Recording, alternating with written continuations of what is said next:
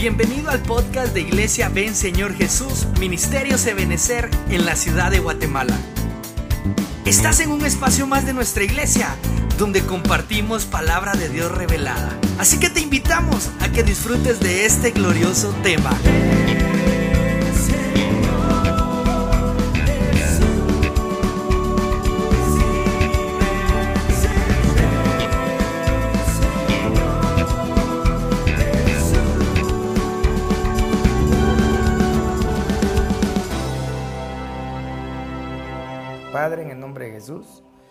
Te doy gracias, Señor, por esta tarde. Te suplico que nos acompañes a lo largo de tu palabra, que derrames esa unción magistral sobre nosotros con una palabra apostólica, profeta, evangelística y pastoral, y que podamos, Señor, encontrar en ella lo que necesitamos para caminar en la fe. En el nombre poderoso de Jesús, amén, amén y amén. Bueno, el, el tema de hoy le hemos puesto por nombre enemigos de la fe. Y debemos recordar, por ejemplo, que la fe eh, se puede ver como una puerta, como un don o como un fruto, ¿verdad? Y necesitamos eh, fe para poder ser arrebatados. La carta a los hebreos dice que eh, todo lo que hagamos sin fe es pecado, no le agrada al Señor, ¿verdad? Entonces, la fe es necesaria para alcanzar esa estatura, la cual nos va a permitir llegar a ser participantes de ese evento glorioso que estamos esperando como una parte como la iglesia y como ministros del Evangelio, ¿verdad? En el cual concluyamos esta carrera que estamos atravesando aquí en la tierra. Eh, y, y por eso mismo, ¿verdad? El enemigo se levanta con toda clase de, artimañas, ¿verdad? Para querer destruir, para querer bloquear, para querer desanimar, para querer eh, distorsionar, ¿verdad? Persuadir o desenfocar a las personas, ¿verdad? De esa caminata de fe. Para eso eh, quiero tomar el versículo de Hebreos capítulo 10, verso 39, que dice, pero nosotros no somos de los que retroceden para perdición, sino de los que tienen fe para preservación del alma. Entonces, tú y yo tenemos que anhelar ser de ese tipo de creyentes. No vamos a retroceder, no vamos a ir para atrás, ¿verdad? Hay un dicho que dice que para atrás ni para agarrar aviada, sino que tenemos que ser como estos, que tenemos fe para que nuestra alma sea, oiga, preservada es decir, guardada, protegida. Y, la fe, pues obviamente, llegó a nosotros en el momento de que el Señor nos reveló por su Espíritu, ¿verdad? ¿Quién era el Señor Jesús? Para eso quiero, quiero eh, mostrarte este bosquejo, ¿verdad? Que hemos desarrollado. Y este bosquejo le hemos puesto por nombre evoluciones para ser arrebatados, ¿verdad? Basados en este versículo, oiga lo que dice la carta a los Hebreos capítulo 2, verso 10, dice, porque le era precioso a aquel por cuya causa son todas las cosas y por quien todas las cosas subsisten, o sea, está hablando de Dios, ¿verdad? Habiendo de llevar a la gloria muchos hijos. Esa palabra hijos en griego es huíos. Es decir, que el propósito de Dios es llevar muchos. ¿Cuántos? Muchos. Muchos huíos, muchos hijos. Dice, para llevar a la gloria a muchos hijos. Perfeccionar por las aflicciones al autor de la salvación de ellos. Es decir, que el Padre desea eso y Jesucristo fue perfeccionado por las aflicciones para ayudarnos a nosotros. Entonces la estatura que tú y yo tenemos que alcanzar es la estatura de los huíos. ¿Cómo, ¿Cómo, vamos a ver eso? Bueno, aquí eh, nosotros le voy a poner más o menos un bosquejo de, del peregrinaje en nosotros, del crecimiento, ¿verdad? Aquí vemos la cruz del Calvario, ¿verdad? Donde nosotros fuimos pues eh, un día, ¿verdad? Aceptamos al Señor, nos arrodillamos por la fe. Fíjese que la carta a los Efesios eh, nos enseña, ¿verdad? Capítulo 2, verso 8. Por gracia, porque por gracia sois salvos por medio de la fe. Y esto no de vosotros, pues es don de Dios. Entonces, para poder creer necesitábamos que se activara esa fe, esa fe de don. Pero ese, ese don no era de nosotros, sino era Dios el que lo iba a activar. Entonces yo me imagino que tú y yo ya somos cristianos, ya está activada esa fe. Y como vamos a hablar de los enemigos de la fe, el principio es por qué hay enemigos. Hay enemigos porque el final, como decía ahí Hebreos 2.10, es llevar a los hijos a la gloria. Pero no, no, eh, ¿cómo decirle? Para llegar a alcanzar la gloria necesitamos crecer. Tiene que haber una evolución en el creyente. Entonces, luego de creer, tenemos una evolución cuesta arriba. Y vamos a ver a la luz de la palabra eh, las diferentes palabras en griego que, que la Biblia utiliza para hablarnos de las estaturas que vamos teniendo a lo largo de nuestra vida cristiana, graficadas obviamente, pues en, la edad cronológica del ser humano. Y para eso yo le puse estas gráficas. Por ejemplo, eh, se empieza de esta manera, ¿verdad? Vamos a ver. Oh, perdón, perdón, perdón, perdón, perdón. Ah, ya lo descompuse. ¿Cuál es el principio? Déjeme ver. Empezamos el peregrinaje. Y eh, hacia donde vamos es esto, a ser arrebatados. ¿Cómo? A la manera del profeta Elías. Esa, debe ser nuestra meta. Esa debe ser tu meta y mi meta alcanzar el participar en el arrebatamiento. Pero para alcanzar eh, esa estatura, obviamente tenemos que ir evolucionando. La primera etapa está ahí, el baby, ¿verdad? Eh, como le decía, lo voy, a, lo voy a graficar de una manera física, pero que obviamente está así expuesta a la luz de la palabra. A esa edad en griego se le llama nepios o nefios. Eso lo vemos en, la epístola de Gálatas capítulo 4, verso 1 y 2, cuando la Biblia dice, el apóstol Pablo les está hablando a los galenos y les agrega algo y dice, además les digo, entre tanto que un heredero es niño, esa palabra niño es nefios, en nada difiere del siervo, aunque es señor de todos. Entonces todos empezamos en una etapa de infantes, de, de nefios, de niños que necesitamos tutores, necesitamos... La palabra tutora allí es pedagogos, ¿verdad? Alguien que ayude a la enseñanza. Eh, el crecimiento de un creyente pues no es como el crecimiento natural de la vida, ¿verdad? Sino que el crecimiento del creyente se debe a la comunión que el creyente tiene con Dios. Cuando, cuando llegamos a Cristo todos estamos así como ese bebé. siquiera pudiera tener un poco más de tiempo para interpretar, por ejemplo, las, las acciones, el temperamento de un bebé, ¿verdad? Pero si usted ve ese bebecito ahí está llorando, ¿verdad? Porque una de las características de una persona creyente, creyente, pero que aún está en la etapa de nepios o nefios, como niño, es que es muy llorón.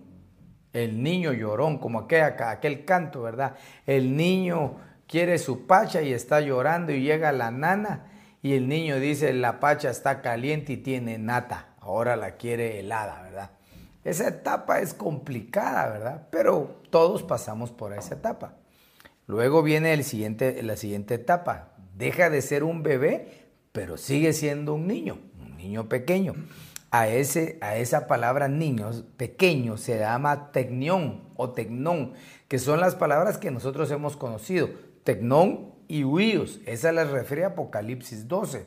Acuérdense que cuando es arrebatado el niño es, es eh, tomado, hay uno que es tomado para que rija con vara. Ese es el huíos, ese es Cristo. Y luego viene el que dice que fue tomado, eh, es un tecnón. Ahí hay un parto gemelar en Apocalipsis 12. Pero bueno, ese no es el tema. El tema aquí es el crecimiento, la evolución. Tecnón. Eh, Primera de Juan 2.1, el apóstol Juan escribe y le dice, hijitos míos, estas cosas os escribo para que no pequéis, pero si alguno peca, abogado tiene para con el Padre a Jesucristo el justo. Esa palabra, hijitos, son tecnones. Eso quiere decir que esa etapa donde ya no es un bebé, pero todavía no ha llegado a una edad de un niño eh, más grande, más independiente, sino que es un niño todavía de mucho cuidado, es una etapa de, de muchas faltas pecaminosas. Pero ahí va, lo importante es que va creciendo, no que va pecando, sino que va creciendo. Luego llega una etapa donde ese niño ya es un poco más eh, independiente, a ellos se le llama paidón o pais. Los paidón son más o menos, oiga, le digo, más o menos como el que describe el Evangelio de Lucas capítulo 2, verso 43, cuando el Señor Jesús dice que cumpliéndose los días, regresaron José y María y toda la comitiva de la, eh, de la fiesta que habían ido a Jerusalén y el niño Jesús se quedó, dice. Esa palabra niño es paidón o pais. Es una etapa, eh, la escritura dice específicamente que él tenía 12 años, ¿verdad? Es, un niño que todavía no, no se vale por sí solo. Luego, pues ya sigue creciendo, ya un poco más, más madurito, aunque no podemos decirle maduro a un muchacho de 15 años o de 14 años. Pero a eso se le llama neoteros. Estos neoteros, el apóstol Pedro escribe diciendo, igualmente vosotros jóvenes, sujetaos a los ancianos sujetados en humildad. Todos deben sujetarse en humildad porque Dios resiste, fíjese, fíjese, fíjese, porque Dios resiste a los soberbios y da gracia a los humildes. Esta, esta etapa de los neuterios es como decir esa etapa eh, de, un adolescente, esa etapa de donde la soberbia eh, eh, sobresale, donde el orgullo, donde la fuerza, ¿verdad? Y entonces la Biblia dice específicamente ahí, ¿verdad? Que los jóvenes deben estar sujetos. Porque cuando hay un joven, hay un neoteros que se sujeta, eh, esa personita está teniendo eh, la oportunidad de guardar tesoros, atesorar en el reino de los cielos. Entonces vea, pues aquí va la etapa del crecimiento.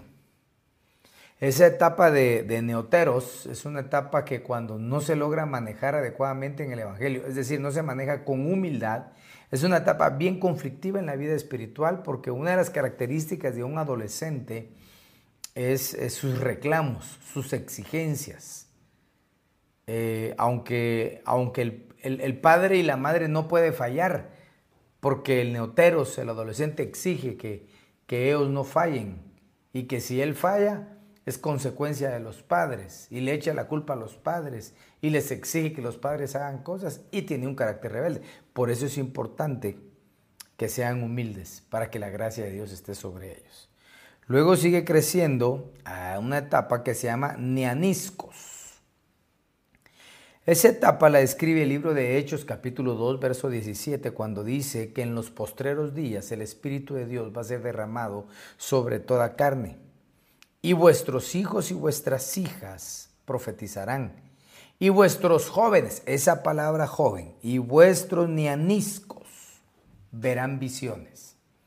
Ya es una etapa de crecimiento espiritual que ya abandonó la adolescencia espiritual de exigencia, de rebeldía, eh, de obstinación, y ya es una etapa donde empieza a crecer la vida, eh, empieza a florecer, mejor dicho, la vida espiritual de un creyente empieza a tener visión. Imagínense, un creyente ya teniendo visiones, ya es un creyente que ha caminado por lo menos uno, dos, tres, por lo menos cuatro, cuatro gradas o cuatro, cuatro niveles de, de la evolución de los creyentes. Acuérdense que el tema es los enemigos de la fe y cada uno de ellos está con está peleando contra esos enemigos. Luego vamos a ver cuáles son los enemigos que pelean en este crecimiento. Luego del nianiscos, pues este sigue creciendo y se convierte en un aner o un aner, ¿verdad? Eso lo describe 1 Timoteo 3:12 cuando dice, los diáconos sean maridos de una sola esposa. Esa palabra maridos es aner es una etapa de un hombre maduro, ¿sí? No totalmente maduro, no perfecto, no, no, es, no es un anciano, es, es alguien, es un joven maduro, ¿sí? Los que están casados, los maridos, dice, sean de una sola esposa. Son aquellos casaderos, ¿verdad? De 25 años en adelante, que tienen esa, esa fuerza, ese vigor aún, ¿verdad? Y en la vida espiritual así es, ¿verdad? Donde ya se están comprometiendo, se casan con sus, con sus convicciones, con su fe, con el privilegio, con la congregación, ya eh, saben, tienen compromiso, tienen anillo de compromiso y ejecutan de alguna manera ese compromiso con fidelidad, ¿verdad? Y les dice, no anden con otras mujeres, no anden con otras iglesias, compromiso, el comprometido, el aner, debería ser una persona estable, no inestable. Desde luego ya se casó, es, debería ser estable. Pero luego sigue la otra etapa. Y aquí vemos a este señorón, es los teleios.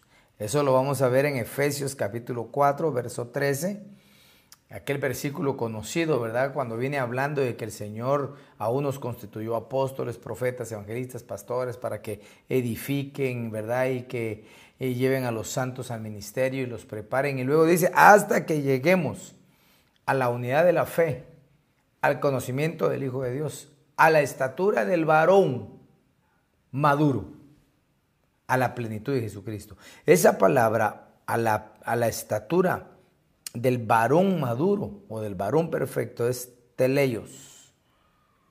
Ya es una, es una estatura alta, donde ya la persona está no solamente comprometida, sino que ya tiene una madurez espiritual para poder manejar las cosas, no como las hubiera manejado siendo un nefios, un tecnón, un paidón o un neoteros o un neaniscos, no, no, ya maneja las cosas con seriedad ya maneja las cosas con responsabilidad.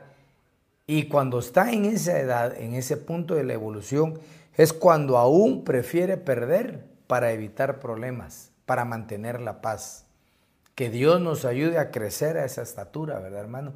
Y que podamos no solamente crecer, sino mantenernos en esa estatura. Y luego está aquí esta otra figura, ¿verdad? Que aquí hasta el apóstol Pablo le puse así, esclavo de Jesucristo. Estos son los huíos.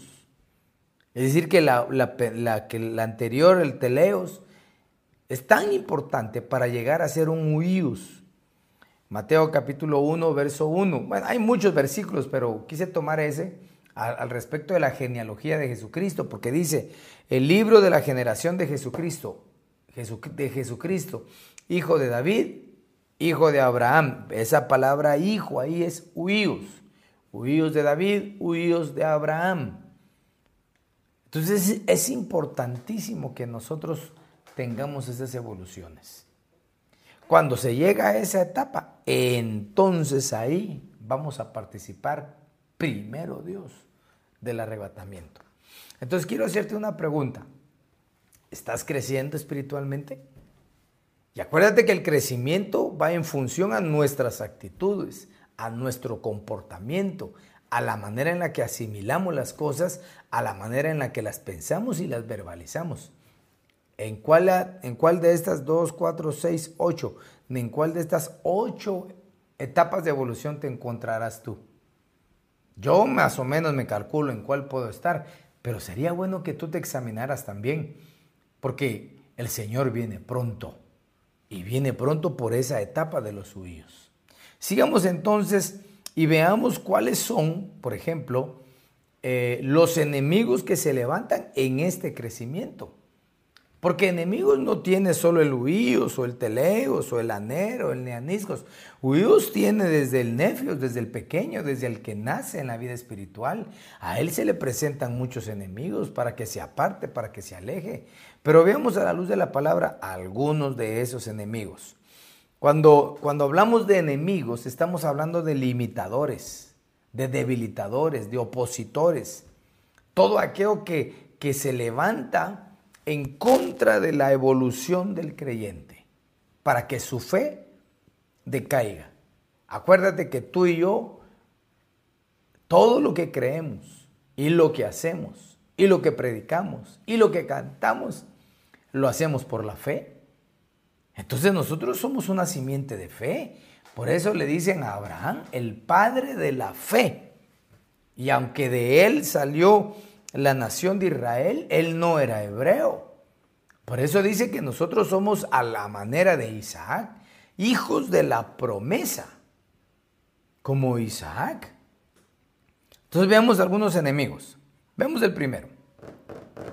Primera Timoteo capítulo 1 verso 4 dice, ni prestarán atención a mitos y genealogías interminables, lo que da lugar a discusiones inútiles en vez de hacer avanzar, aquí está el punto, mire, en vez de hacer avanzar, en vez de hacer avanzar esta palabra.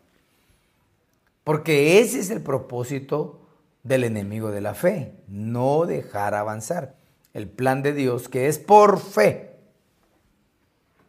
entonces, un enemigo de la fe para todo creyente, en cualquier etapa que esté de las que vimos anteriormente, es prestar atención a las cosas vanas. Debemos mantenernos alejados de las especulaciones religiosas, de argumentos teológicos sin sentido, aunque a veces o al comienzo parecieran, ¿verdad?, que son inocentes.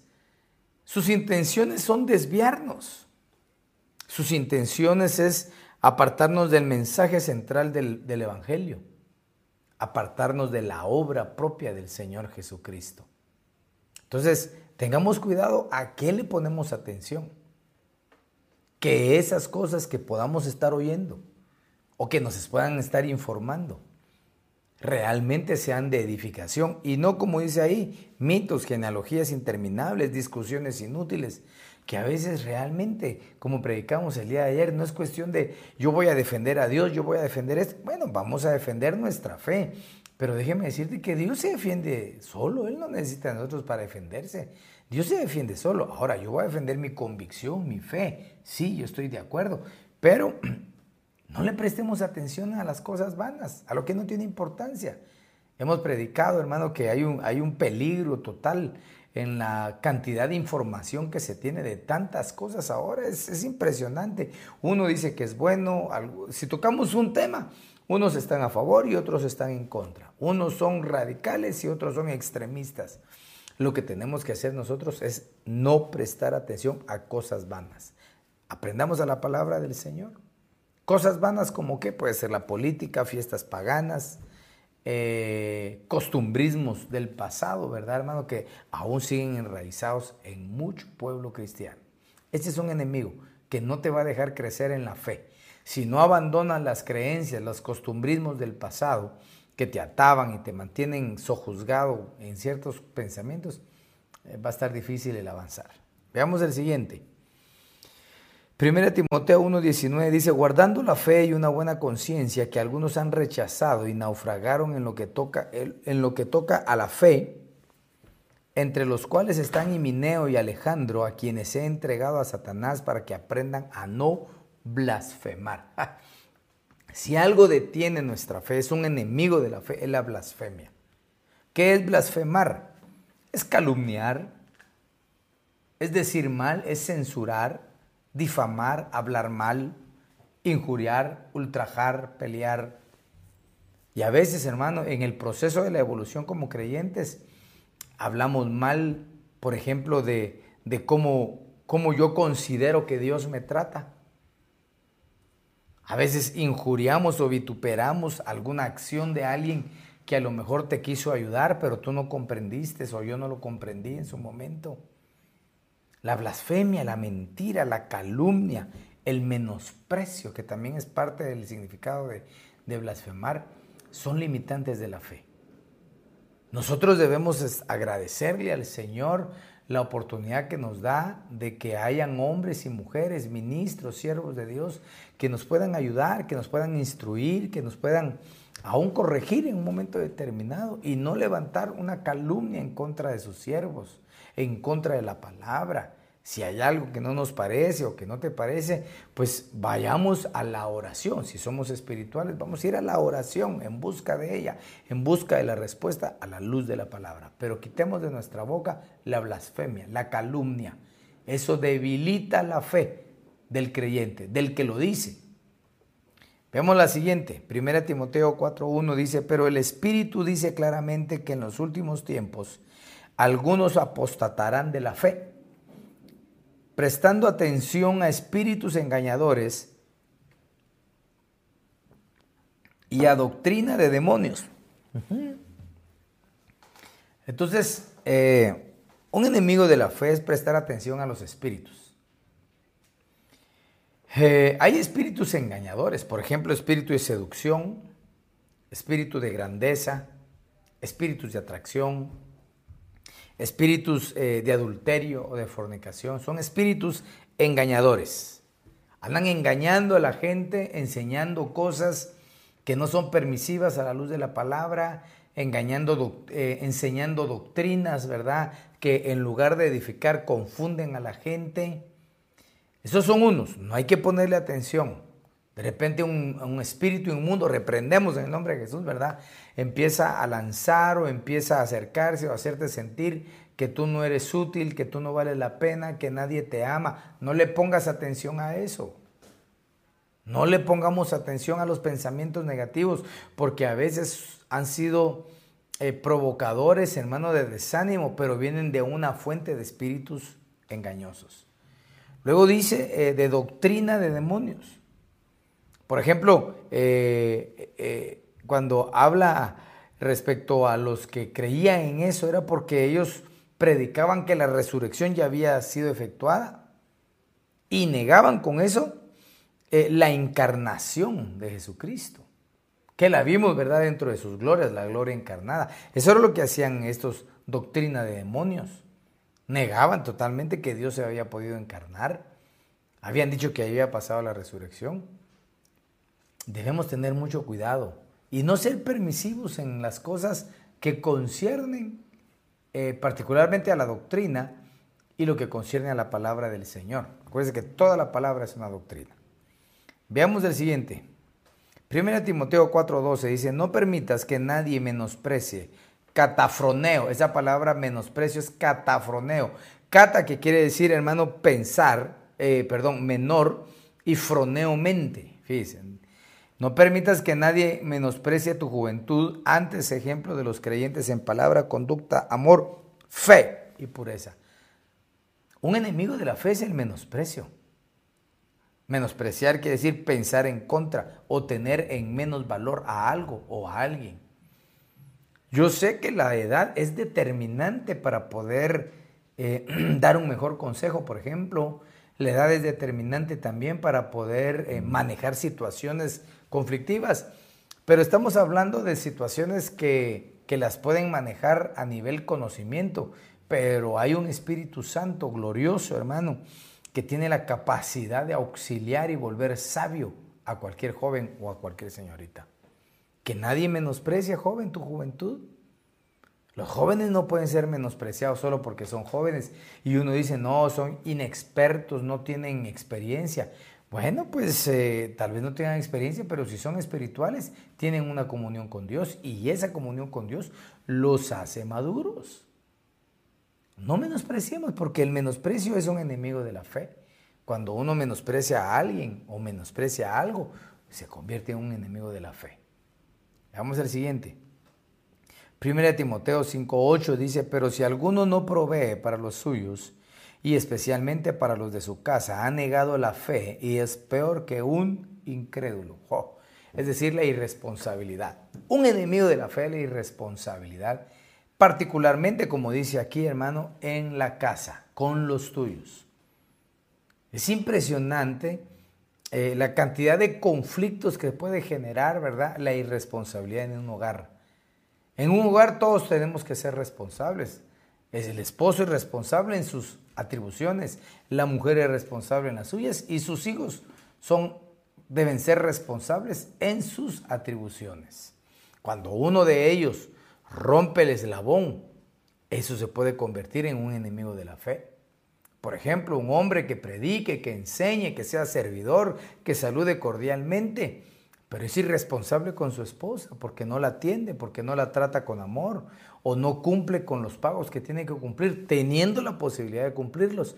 Eso hace que los que están a su alrededor ya no quieran saber nada del Evangelio. Entonces se convierte en un enemigo de la fe.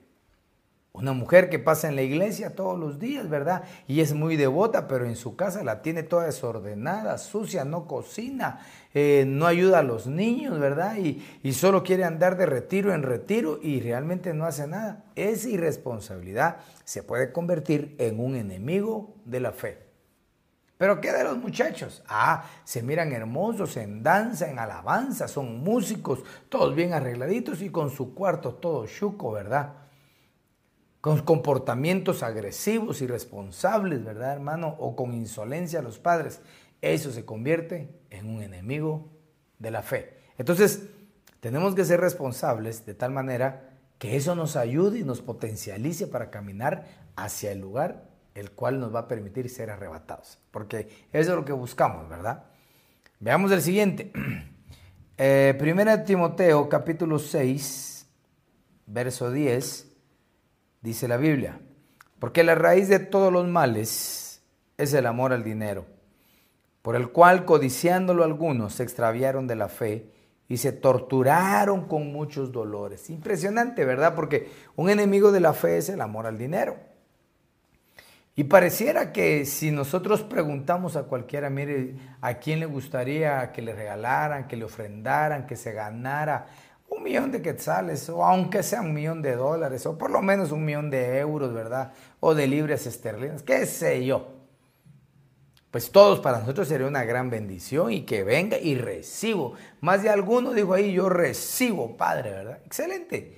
Pero el problema es cuando ese amor, cuando, cuando lo que se recibe cambia el sentido de la humildad y de la devoción hacia Dios y se convierte en un amor al dinero. Eh, cuando uno no tiene nada, más que el deseo de seguir al Señor, y no tiene cómo irse a la iglesia, más con sus dos piecitos se va, no tiene ninguna pena. Y todavía agarra cinco quetzales en una bolsa y cinco quetzales en la otra. Y dice, por si me asaltan, para que no me peguen, les doy cinco a estos y llevo cinco para la iglesia, ¿verdad? No se preocupa, no anda afanado. Pero cuando ya eh, llega el momento en que alguien empieza a tener mucho, ya se aflige y dice, no, yo en la noche no salgo porque me pueden asaltar, me pueden robar.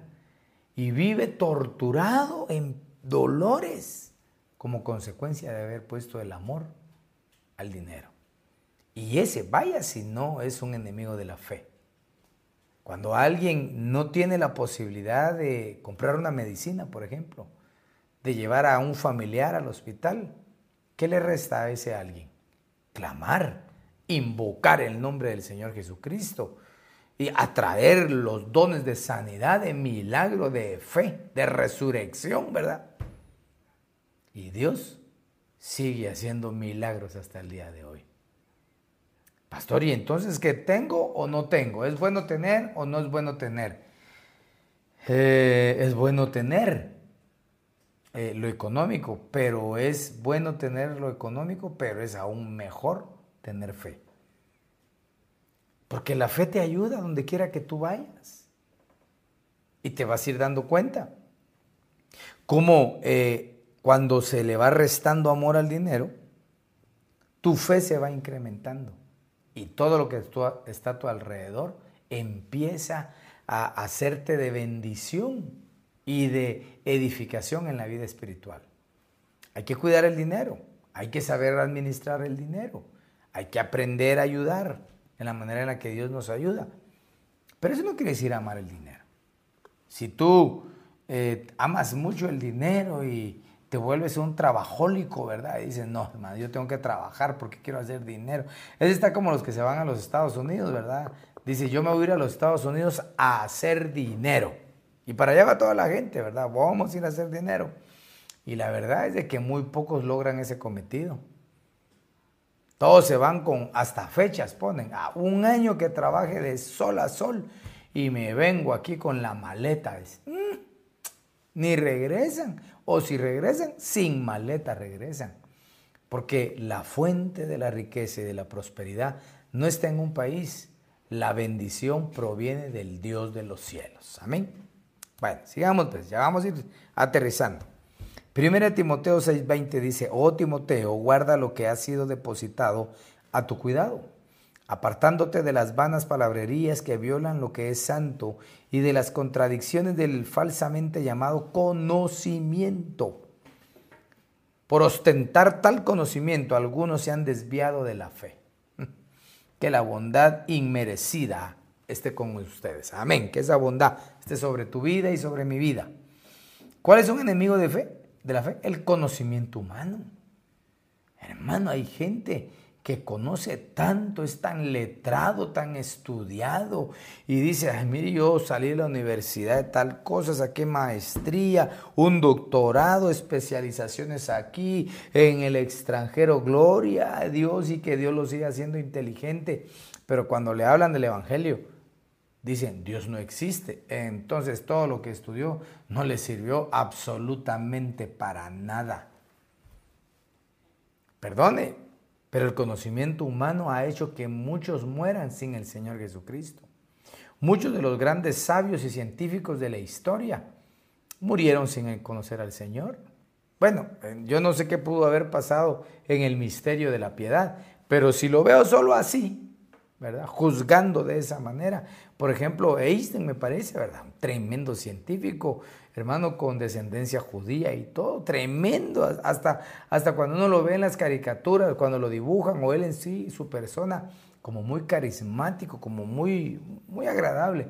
¿Y qué dijo él? Sí, dijo él, la verdad es de que para todo el universo, ¿verdad? Porque él fue el que hizo la ley de la relatividad, ¿verdad? Para que haya un universo, tiene que haber un arquitecto. Hasta ahí va bien. Lo que sí no creo, dijo, es que el arquitecto tenga hijos. Y hermano, realmente Colosenses dice que todas las cosas se hicieron por Él y por Él subsisten, por el Hijo de Dios. Entonces, no es el conocimiento el que te va a salvar.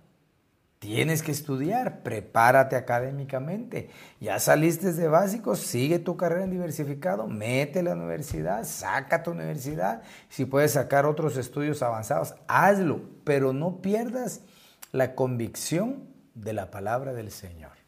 El conocimiento verdaderamente nos ayuda para este mundo, pero si lo quiere mezclar la gente respecto a la fe, no le va a encajar, porque le quiero decir que la fe es eh, la convicción de lo que no se ve, no se ve. Y la ciencia, el conocimiento es lo que se ve. Entonces están en polos opuestos. No podemos mezclar uno con lo otro aunque yo tenga mucho conocimiento respecto a cómo se hacen las cosas, a cómo puede generarse la materia y que la materia solo cambia, no se destruye, o la energía solo cambia y no se destruye, mejor dicho. Hermano, no puede tener mucho conocimiento, pero en un momento determinado se puede convertir en un enemigo de la fe. Mejor como los apóstoles del Cordero, ¿verdad? Hombres no letrados, pero con palabras sabias. Veamos el siguiente, Efesios 4, 17 y 18. Esto digo pues y afirmo, juntamente con el Señor, que ya no andéis eh, como también andan los gentiles, en la vanidad de su mente, entenebrecidos en su entendimiento, excluidos de la vida de Dios por causa de la ignorancia que hay en ellos por la dureza de su corazón. ¿Qué es ignorancia? Es la ausencia del conocimiento de Dios. Se refiere eh, a un estado de permanencia, la ignorancia. Usted sabe que por lo menos hay tres clases de ignorancia. Eh, uno es no saber lo que se debe saber. Eso lo vuelve un ignorante. Yo no sé lo que debería saber. La siguiente es saber mal lo que se sabe. o sea, sigue uno en la ignorancia. Y el tercero es saber lo que no debiera saber, porque no lo puedo asimilar. La, ignorancia, hermano, nos, nos mantiene alejados de Dios. ¿Cómo salgo de la ignorancia? Bueno, a través de la meditación de la palabra, de escudriñar la palabra, eh, ser humildes. Impresionante este versículo. Porque el ignorante lo que hace es eso, precisamente, excluidos de la vida de Dios. Cristianos que excluyen de su vida a Dios. Viven enrolados en el mismo sistema del mundo, en el mismo costumbrismo, en las mismas fiestas paganas, excluidos de la vida de, la, de la vida de Dios como consecuencia de su ignorancia. No estoy en contra de lo que no es una no, no, van en contra de lo que hablé de la, del conocimiento, sino que fui claro en hablar del conocimiento humano. Aquí estoy hablando de la ausencia del conocimiento de Dios. Ay, ay, ay, la incredulidad, Mateo 13, 58, y no hizo muchos milagros allí a causa de la incredulidad de ellos. El apóstol Pablo escribía en la carta a los Hebreos capítulo 3 y verso 12, dice, mirad hermanos, que no haya en vosotros corazón malo de incredulidad. O sea que el incrédulo tiene un corazón malo y el que lo tiene se aparta de Dios. Un, enemigo de la fe, la incredulidad. ¿Habrán cristianos incrédulos? Sí. Sí, hermano. Y no importa la etapa de la evolución que lleve, porque a veces a veces un niño es más creyente, es más crédulo, cree más. Ya cuando se tiene más, más conocimiento, eh, a veces se vuelve más incrédulo la gente. Sigamos, pues, sigamos. Mateo 14, 22, 29, 30. Y él dijo, ven y descendiendo Pedro de la barca, caminó sobre las aguas y fue hacia Jesús, pero viendo la fuerza del viento tuvo miedo y empezando a hundirse gritó diciendo, Señor, sálvame. El temor destruye todo talento, hermano. Alguien puede tener todo el talento, todo el impulso y hermano y todo el atrevimiento como lo tuvo el apóstol Pedro, pero cuando llegó el temor se destruyó. La Biblia dice en Mateo 25, 25, por lo cual tuve miedo, fui y escondí mi talento en la tierra. Impresionante que el miedo destruye los talentos. Eh, soterra, pone debajo de la tierra los talentos. Entonces, el temor se convierte en un enemigo de la fe. Que el Señor añada fe sobre tu vida y quite todo temor en el nombre de Jesús. Eh, Romanos 14, 23 dice, pero el que duda, si come se condena, porque no lo hace por fe, y todo lo que no procede de fe es pecado. Cuando, cuando existe la duda, yo veo claramente que es como una, una mente que está en falta de consagración. Aquí está hablando de qué comer, si era lícito comer o no comer, eh, respetar las lunas o no respetar las lunas. Bueno, cada quien condena, se condena en su conciencia como consecuencia de su fe si la tiene activa o no la tiene activa. Pero la duda es un enemigo de la fe. No dudemos en el nombre de Jesús. Pidámosle al Señor como le dijo aquel hombre, aquel padre del muchacho, ¿verdad? Que lo llevó epiléptico. Le dijo, Señor, aumenta mi fe. Creo que eso sería más, mm, eh, más adecuado como creyente en medio de una situación difícil. Como conclusión, eh, Romanos 1.17 dice, porque en el Evangelio la justicia de Dios se revela por fe y para fe. O sea que no hay otra. En todas las áreas de nuestra vida, sea espiritual o física, es por la fe. No confundamos, como muchos dicen, vivir por la fe es no trabajar, es no tener dinero es no hacer nada. No, no, no, eso no dice la Biblia. Ese es el concepto que lamentablemente muchos trasladaron a lo largo de la fe cristiana, pero eso no es fe. Eso no es vivir por fe. Vivir por fe es vivir confiando, trabajando o no teniendo. Eso es vivir por fe, confiar en el Señor. Por eso es que la justicia de Dios se revela por fe y para fe. Como está escrito, mas el justo por la fe vivirá. Cristo nos ha dado vida, pero esa vida solo la podemos obtener, solo la podemos mantener por la fe en Jesucristo. Yo deseo en el nombre de Jesús de verdad, hermanos, que nosotros podamos evolucionar en nuestra vida cristiana. ¿Cuánto tiempo nos lleva trasladarnos de un nivel a otro? No lo sé.